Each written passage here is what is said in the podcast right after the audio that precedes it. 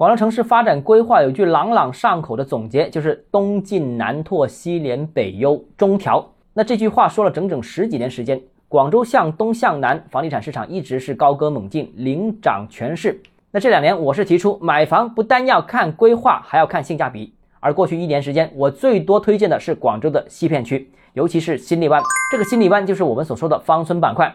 为什么新荔湾值得关注？为什么新荔湾有性价比？总结两点。第一是配套成熟，这不用说啊，大家都知道，广州老城区是在广州的西面，发展最早，医疗、教育、交通、商业配套资源最完善。那芳村这个片区连接广州的核心老城，因为距离近，所以享受老城的配套也便利，也能吸收来自于老城的改善型购买力。我们老说目前楼市是改善型市场，老城的需求改善大多都往新立湾这个方向进行转移。第二是性价比高。买房只看规划不看性价比，很容易被套。最明显的就是老黄埔了，这个板块暴涨之后出现了暴跌，单靠画饼是很难支撑房价的，画饼到兑现又需要比较长的时间。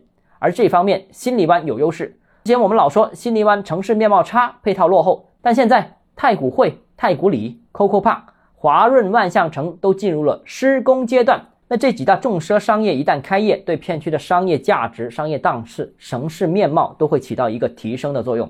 而且这已经不是一块饼了。而价格方面呢，新力湾基本保持稳定。市场过热的时候呢，它涨得不多，泡沫也不多；市场下跌的时候呢，它也没怎么跌，抗跌性强，因为它有足够的刚需支撑。所以买房保值怎么选？其实不能一本通书读到老，更不能一根筋只关注城市发展规划这一项。还要关注规划落地的情况，关注价格与价值是否匹配，价格有否虚高等等问题，而这些问题都是动态变化的。